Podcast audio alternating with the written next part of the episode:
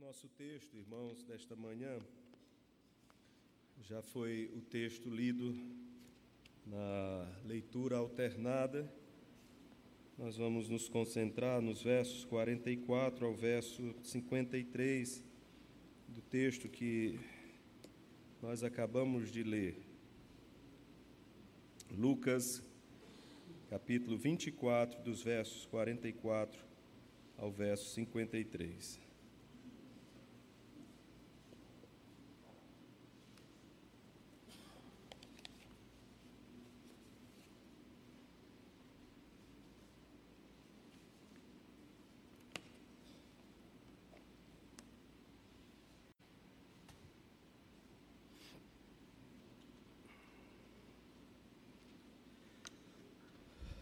Palavras dos nossos lábios e o meditar do nosso coração sejam agradáveis na tua presença, Senhor, nossa rocha, nosso redentor, em nome de Jesus. Amém.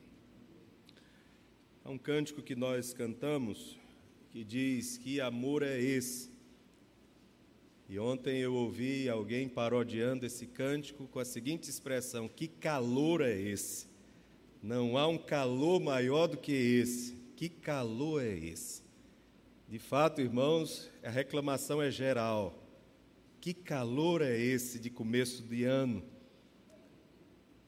É a mesma reclamação que talvez os que estão ao norte deste mundo estão fazendo acerca do frio. Então, daqui a pouco, isso que é reclamação, nós vamos valorizar aqueles dias, aquelas semanas que passam aí de quatro, cinco dias chovendo, aí nós nos perguntamos: cadê o bendito sol para secar as nossas roupas, para aquecer um pouquinho a terra? Então, isso que hoje é reclamação, amanhã será motivo do nosso desejo. Eu estou falando isso, irmãos, para pensarmos um pouquinho ah, nas coisas que nós damos valor nós não valorizamos, por exemplo, nessa época, esse aquecimento tão forte que nos incomoda. Valorizamos, assim, um lugar ah, frio, né? um lugar mais aconchegante, como esse templo agora. Ah, o carro, quando nós entramos, e aí temos de também climatizá-lo.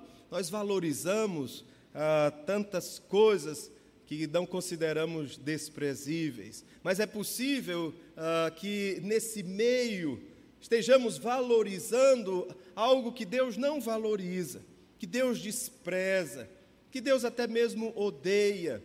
E há um grande risco de o nosso coração tendencioso aos ídolos, tendencioso a adorar e valorizar aquilo que Deus não valoriza e que a Escritura assim nos exorta e nos orienta, é muito possível, irmãos, que estejamos valorizando estas características, valorizando estes objetos, estas pessoas, estas circunstâncias. O texto desta manhã é o texto final do Evangelho de Lucas. É um texto de despedida. Jesus está retornando ao Pai. Mas essa despedida ainda tem muito a nos ensinar como nesta manhã, quando estamos nos despedindo dos nossos irmãos Glória e Léo, estamos aprendendo também um pouquinho acerca desta comunhão que tem nos unido através dele, duas igrejas tão distantes no tempo, tão distantes no espaço, mas tão próximas no propósito da missão evangélica, a missão de valorizar e espalhar a palavra de Deus. O texto é um texto que nos fala palavras de Jesus. Lucas, no seu trabalho de pesquisa, revelado no primeiro capítulo, dos primeiros versos, pois ele não foi testemunha ocular da vida de Jesus, dos seus sinais, dos seus ensinos, mas se empenhou num trabalho tão maravilhoso. E o seu empenho dádiva de Deus, dádiva da graça de Deus, o Senhor usou, preparou e transformou em Sua santa palavra, tornando-se assim o terceiro evangelho, os evangelhos sinóticos. A seguir, Jesus lhes disse, Jesus lhes falou. Esse é um texto, irmãos, para aqueles que querem ouvir a Jesus, para aqueles que querem, a exemplo de Pedro, quando na sua exortação, na segunda carta, também terminando a sua carta, ele disse: Crescei na graça e no conhecimento de nosso Senhor e Salvador Jesus Cristo. Se somos é, levados pelo Espírito Santo, se somos convencidos pelo Espírito Santo desta necessidade de crescimento na graça e no conhecimento de Jesus, esse é um texto que pode muito bem nos ensinar nesse trabalho de crescimento uh, espiritual. Jesus então lhes diz essas palavras: São estas as palavras que eu vos falei, estando ainda convosco importava se cumprisse tudo o que de mim está escrito na lei de Moisés, nos profetas e nos salmos. Quem quer, irmãos, crescer e valorizar aquilo o que Deus valoriza, ser aquecido por aquilo ah, que Deus aquece no nosso coração, não pode desprezar o que Jesus está afirmando aqui acerca da Sua palavra.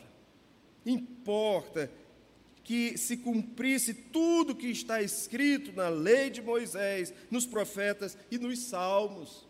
Esta é a palavra de Deus no tempo em que Jesus está anunciando o seu evangelho, porque ele é o próprio evangelho. Esta é a escritura, esta é a fonte e que Jesus está ensinando aos seus discípulos que eles não devem menosprezar. Então lhes abriu o entendimento. É esse o trabalho que Jesus está fazendo para que eles compreendam as Escrituras. É dessa Escritura Moisés, Pentateuco, os profetas, os salmos. É daqui que Jesus está dizendo que deve brotar a fonte do conhecimento de vocês, para uma vida conduzida pela sabedoria de Deus, para uma vida de adoração com salmos, hinos que exaltam o nome do Senhor, para uma vida de conhecimento da vontade de Deus, da denúncia do pecado, do risco que é abraçar-se ao pecado e fazer dele um amante. Então Jesus está dizendo na sua palavra, esse entendimento lhe será dado para que vocês compreendam então as Escrituras. E ainda lhes disse: Assim está escrito que o Cristo havia de padecer e ressuscitar dentre os mortos no terceiro dia. O que aconteceu comigo, o que aconteceu nesses últimos dias, não foi algo inesperado, não foi uma surpresa vocês já haviam sido anunciados disso há pelo menos 700 anos, há pelo menos mil anos. Davi já cantava salmos, como o Salmo 22, o Salmo da Cruz, em que Cristo era anunciado como o Messias. Isaías já falava sobre o servo sofredor. Então não despreze a Escritura. Não despreze, porque Deus mesmo valoriza a Escritura, usa a Escritura para o seu entendimento, para a sua correção, para a sua salvação. E assim está escrito. E que em seu nome se pregasse arrependimento para remissão de pecados a todas as nações, começando de Jerusalém. Esta é a obra que o próprio Lucas vai registrar no início de Atos dos Apóstolos, quando, neste mesmo evento da ascensão de Jesus, é por isso que alguns dizem que Atos é como uma continuação de Lucas. E na continuação, então, desse evangelho, o princípio de Atos, o Senhor está afirmando exatamente isso. Enquanto os discípulos estão preocupados com a, uma agenda temporal, será esse, Senhor, o tempo que o Senhor vai restaurar o reino a Israel? Jesus então trata logo de desmanchar aquela conversa ou mudar o rumo daquela prosa, dizendo para eles: não é sobre isso, não é sobre isso que eu quero tratar com vocês agora, mas recebereis poder ao descer sobre vós o Espírito Santo, e sereis minhas testemunhas, tanto em Jerusalém, quanto na Judéia e Samaria, até os confins da terra. É sobre isso que eu vou tratar com vocês. Sobre tempos ou épocas, não compete a, a vocês ficarem discutindo sobre isso, porque isso está reservado ao Pai. Mas o que eu quero de vocês, que ao receber poder, vocês serão minhas testemunhas e que vocês espalhem e valorizem esta palavra, tanto em Jerusalém como na Judéia, Samaria e até os confins da terra. Não meçam esforços para espalhar esta palavra na cidade, no campo, entre os estrangeiros, entre aqueles que vocês não gostam muito, e até os confins da terra. Vão até onde o Senhor então lhes enviar. Não despreze a palavra de Deus. Nem mesmo os ímpios desprezam a palavra de Deus. Mas o seu apreço pela palavra tem uma outra ou um outro objetivo, tem um outro foco. Satanás não desprezou a palavra de Deus quando precisou dela. Mas o seu objetivo foi tentar a Jesus, enganar a Jesus. Um objetivo mal sucedido mas infelizmente o reino das trevas, usando a palavra de Deus, tantas vezes tem sido bem sucedido na sua missão. Prova é que o nosso país tem visto cada dia mais um interesse, um segmento de doutrinas heréticas, de doutrinas que não falam do Evangelho de Jesus, mas um, um Evangelho tão superficial e tão horizontal e tão temporal, mas um Evangelho que agrada, que atrai, que tem um consumidor muito próprio, muito fiel. E a menos que o Espírito Santo, como diz a confissão de fé, a menos que o Espírito Santo faça crescer através do discipulado, certamente continuarão presos a esse evangelho tão atraente. Mas o Senhor está nos falando de um outro evangelho, um evangelho de arrependimento, um evangelho que convoca, que exorta o homem ao arrependimento para remissão de pecados. E esse evangelho, no nome de Jesus, deve ser pregado a todas as nações, começando de Jerusalém e terminando nos confins do mundo, onde o Senhor os enviar. Vós sois testemunhas destas coisas. Esse é o estado de vida novo de vocês. É esse, é, é, isso que eu vou fazer em vocês. Eu vou fazer de vocês minhas testemunhas. Eu não vou dar um cargo a vocês simplesmente, mas é um novo estado de vida. Testemunhas de Jesus que, que não desprezam a palavra da Escritura, mas que valorizam esta palavra. Foi o Senhor mesmo quem exortou os seus discípulos em Mateus, no capítulo 22, errais não conhecendo as Escrituras. Há muitos cristãos que não leem a Escritura, que não amam a Escritura, que não deixam que a Escritura guie os seus passos, participem dos seus negócios, participem do, das suas famílias, dos seus matrimônios, da educação dos seus filhos. Há muitas famílias que desprezam os ricos conselhos da Escritura e só quando situações parecem sem jeito, sem caminhos, é que a Escritura pode ter algum valor. Não despreze, além da Escritura, o que o texto vai nos dizer no, no verso 49. Eis que envio sobre vós a promessa de meu Pai Permanecei, pois, na cidade, até que do alto sejais revestidos de poder. Se os discípulos, irmãos, estão dispostos a obedecer a Jesus, e o texto, a Escritura vai nos mostrar que eles tinham essa disposição, eles vão valorizar o poder de Deus.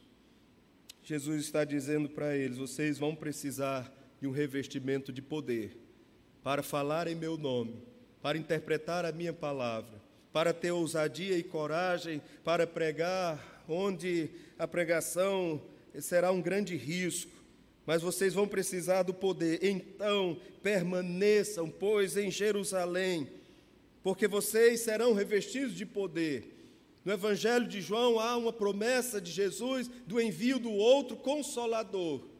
E esta promessa se cumpre então na festa, durante a festa de Pentecostes, o dia de Pentecostes. E ali, então, o Espírito Santo de Deus, que até aquele momento era um privilégio de reis, sacerdotes e profetas em tempos extraordinários. Diz o texto de Atos no capítulo 2, que sobre todos os que estavam reunidos naquele lugar, sobre todos os que aguardavam o cumprimento da palavra de Deus, sobre todos foi derramado o Espírito Santo. E a partir daquele momento, aqueles que receberam o Espírito Santo começaram a pregar esta palavra, começaram a ensinar a doutrina do Senhor, a doutrina de Jesus. E mesmo não conhecendo as línguas dos que estavam passando em Jerusalém, o Espírito Santo lhes deu o poder de pregar em línguas para eles estranhas, mas conhecidas dos que dos muitos de várias nacionalidades que passavam por ali. E o resultado daquilo, o texto nos diz que eles ficaram maravilhados com a doutrina do Senhor. A doutrina do Senhor maravilhou, chocou seus corações de tal forma que eles nem perceberam, ou se perceberam, não valorizaram o fato de que aqueles homens e mulheres não haviam sido preparados naquelas línguas. Até perguntaram, não são eles medos, peças, isso, aquilo, mas o que encantou seus corações, o que aqueceu seus corações foi a doutrina que saía de suas bocas, a palavra que lhes era ensinada. Não desprezemos, irmãos, o poder de Deus, nós precisamos deste poder. Nós vivemos por este poder, nós somos salvos por este poder. O mesmo Jesus, no mesmo texto, em que ele se vira para os discípulos no meio da sua discussão, ele diz: errais não conhecendo a Escritura, ele diz também, e nem o poder de Deus. Errais em não conhecer o poder de Deus. Nós precisamos do poder de Deus. Em Romanos capítulo 1 nos diz que o Evangelho é o poder de Deus para a salvação de todo aquele que crê. E João também no seu primeiro capítulo diz que muitos rejeitaram esse poder. Ele veio para o que era seu. O Verbo, o poder criador de Deus, o poder salvador de Deus, o poder libertador, o poder regenerador, o poder remidor. Mas diz o João que ele veio para o que era seu e os seus não receberam, os seus o desprezaram, os seus não valorizaram, mas a todos quantos o receberam, deu-lhes o poder de serem feitos filhos de Deus, a saber, aos que creem no seu nome. Se somos seus filhos, se fomos regenerados, se fomos ah, feitos com Ele, um, nós fomos por causa do seu poder não pelo poder da nossa vontade, não pelo poder das nossas escolhas, não pelo poder da nossa inteligência, mas pelo poder de Deus, fomos feitos filhos de Deus. Este poder que se manifestou em Israel, que se manifestou na vida de Jonas, que se manifestou na vida de Daniel, que se manifestou na vida de Paulo e Silas em Filipos, que se manifestou na vida de Maria e de tantos outros que experimentaram este poder. É o mesmo poder que nós estamos experimentando nesta hora. É o mesmo poder que está à disposição dos filhos de Deus para glorificarem o seu nome, para enfrentarem as suas lutas temporais, para enfrentarem lutas nos seus relacionamentos, para enfrentarem, irmãos, lutas com respeito à sua fé. É este poder, o poder do Espírito Santo que nos foi outorgado, sem méritos nossos, mas por causa da misericórdia, da graça e do plano eterno de Deus. Fiquem lá até que sejais revestidos de poder. Então os levou para Betânia e, erguendo as mãos, os abençoou.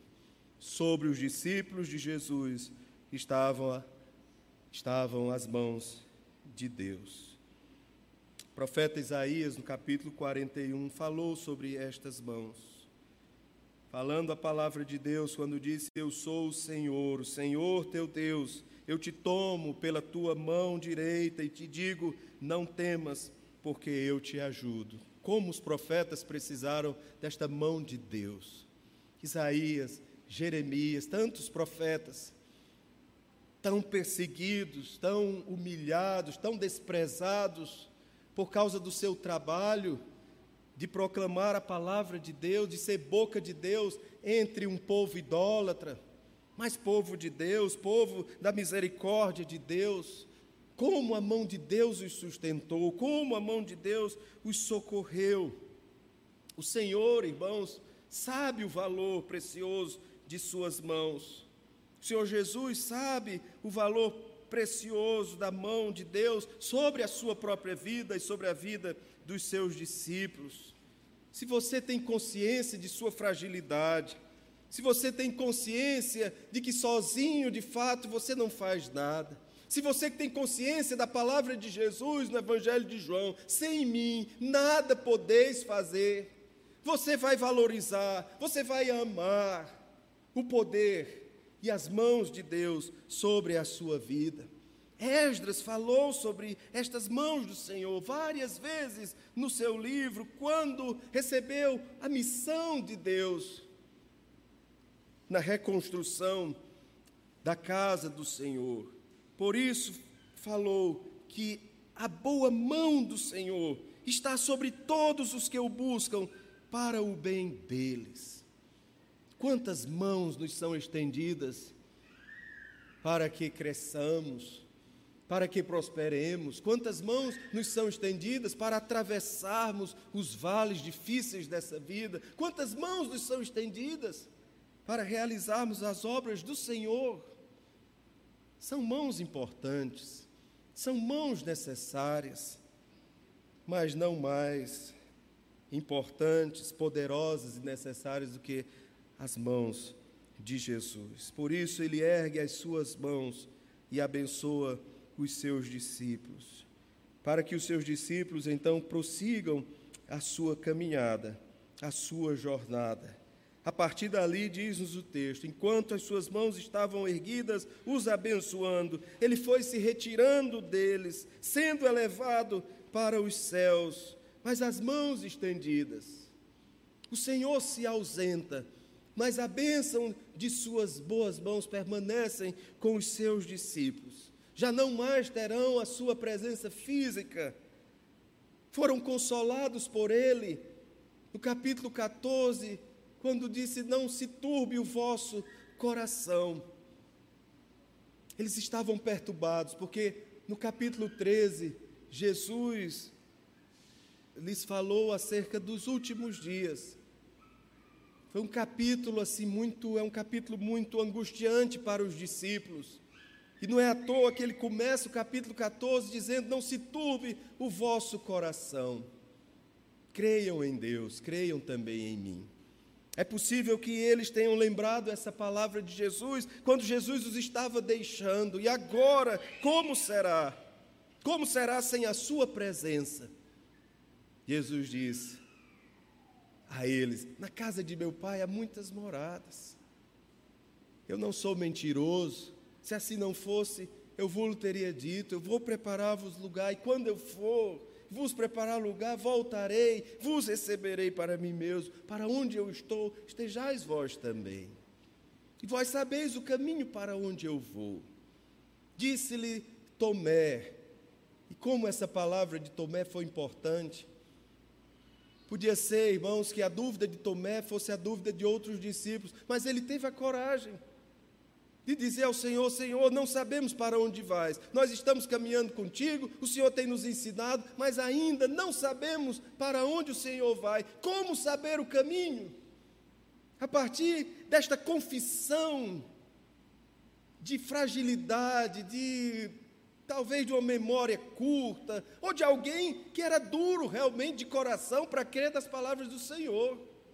Mas a partir dessa pergunta de um homem frágil, nasce a maior declaração de Jesus.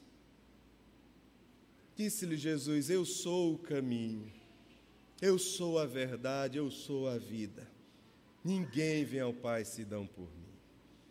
A boa mão de Jesus, irmãos, estava deixando os discípulos, mas permanecia com os discípulos a bênção que emanava de suas mãos. A bênção do caminho, um caminho inerrante, um caminho seguro, um caminho de consolo, a bênção da verdade que aplaca toda mentira, que vencerá toda mentira, a bênção da vida e da vida eterna. Eu sou o caminho, a verdade e a vida. Não desprezemos o que a boa mão de Jesus pode fazer sobre nós. Não desprezemos o que a boa mão de Jesus já fez sobre nossas vidas e sobre as nossas igrejas, sobre a Igreja Presbiteriana do Brasil, sobre este mundo inteiro. Não desprezemos, irmãos, o poder que vem das mãos de Jesus. Sem a bênção de Suas mãos, nós não podemos prosseguir.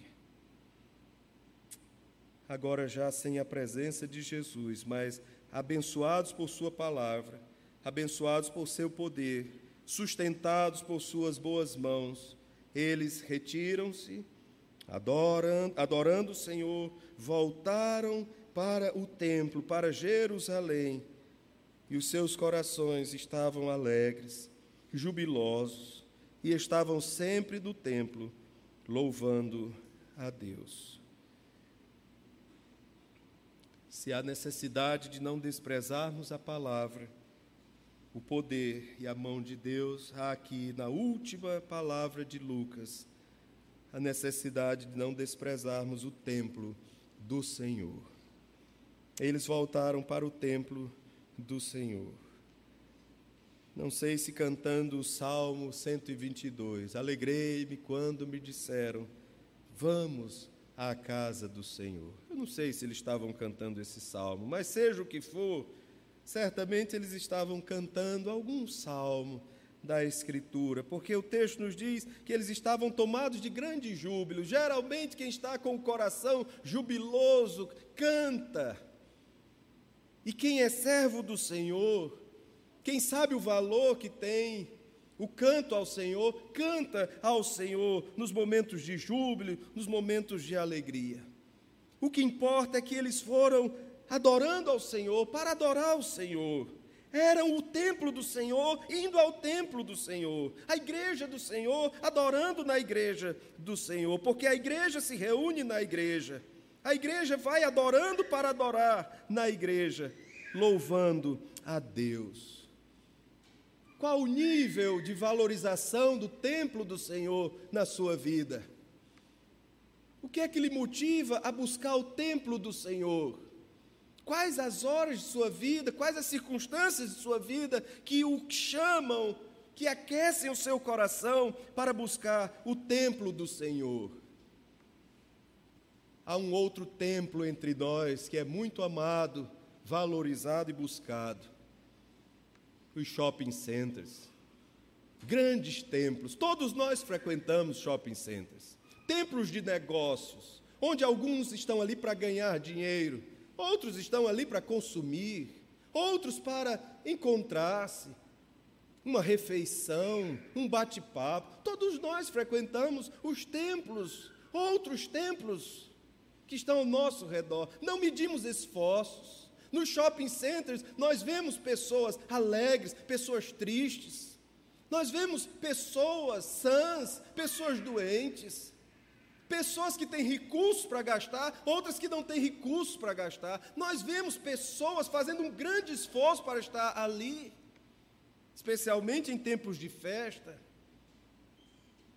Este mesmo esforço parece que não é empregado quando se trata de buscar o templo do Senhor, onde os negócios não são os nossos negócios, são os negócios do Pai, onde não estamos aqui para consumir, mas para receber o que já nos foi dado gratuitamente, onde estamos aqui para oferecer ao Senhor o nosso coração, a nossa vida, o louvor, as ofertas e dízimos, que são uma expressão de gratidão a Deus, não de barganha, de bênçãos, não de troca. onde estamos aqui ouvindo um pastor e não um empresário que está negociando com vocês para interesse próprio, para prosperidade própria. Que esforço temos empregado para estar no templo do Senhor? Temos orado pela casa do Senhor, temos investido na obra do Senhor. Quando viemos até aqui à frente, no dia de nossa profissão de fé, do batismo da profissão de fé, nós fizemos votos. E, e nestes votos nós dissemos: vamos cumpri-los com a ajuda de Deus. Será que nos lembramos que fizemos isto? Não vou nem perguntar quais eram os votos, mas isso não importa. O que importa é que nós sabemos que fizemos votos ao Senhor e que é dever dos servos de Deus cumprir estes votos. Estamos desprezando o templo do Senhor, a casa do Senhor, ou conduzidos pela palavra, pelo poder e pela mão de Deus ao templo do Senhor, estamos valorizando o propósito de vir aqui cultuá-lo, adorá-lo, pois ele é digno, é o único digno de receber todo louvor com toda a força do nosso coração. A casa de Deus, que oportunidade maravilhosa que oportunidade inigualável que Deus nos dá de crescermos, de vivenciarmos na palavra de Deus a Sua palavra e nela sermos alimentados. A mensagem desta manhã é: valorizemos o que Deus valoriza. Cada um de nós tem suas preferências, cada um de nós tem seus valores e valoriza aquilo que bem entende que deve valorizar. Muitos de nós, antes de valorizar alguma coisa, vai à palavra, vai verificar se de fato aquilo que estão valorizando é o que Deus valoriza.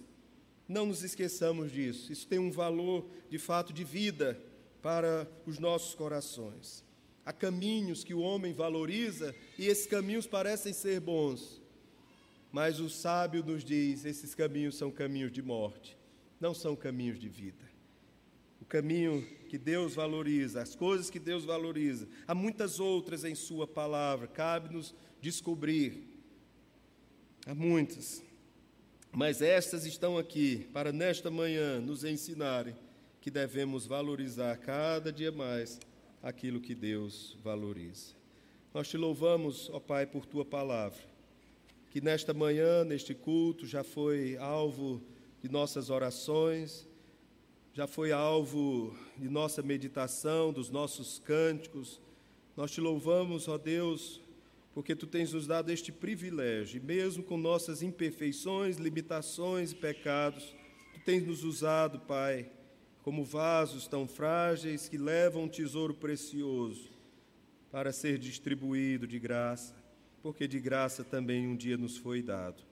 Nós rogamos que teu Espírito Santo aplique a palavra ao nosso coração e nos ajude, Pai, a vivermos dia após dia, luta após luta, vitória após vitória.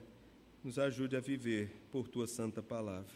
É assim que nós rogamos, intercedendo e confessando e agradecendo em nome de Jesus. Amém.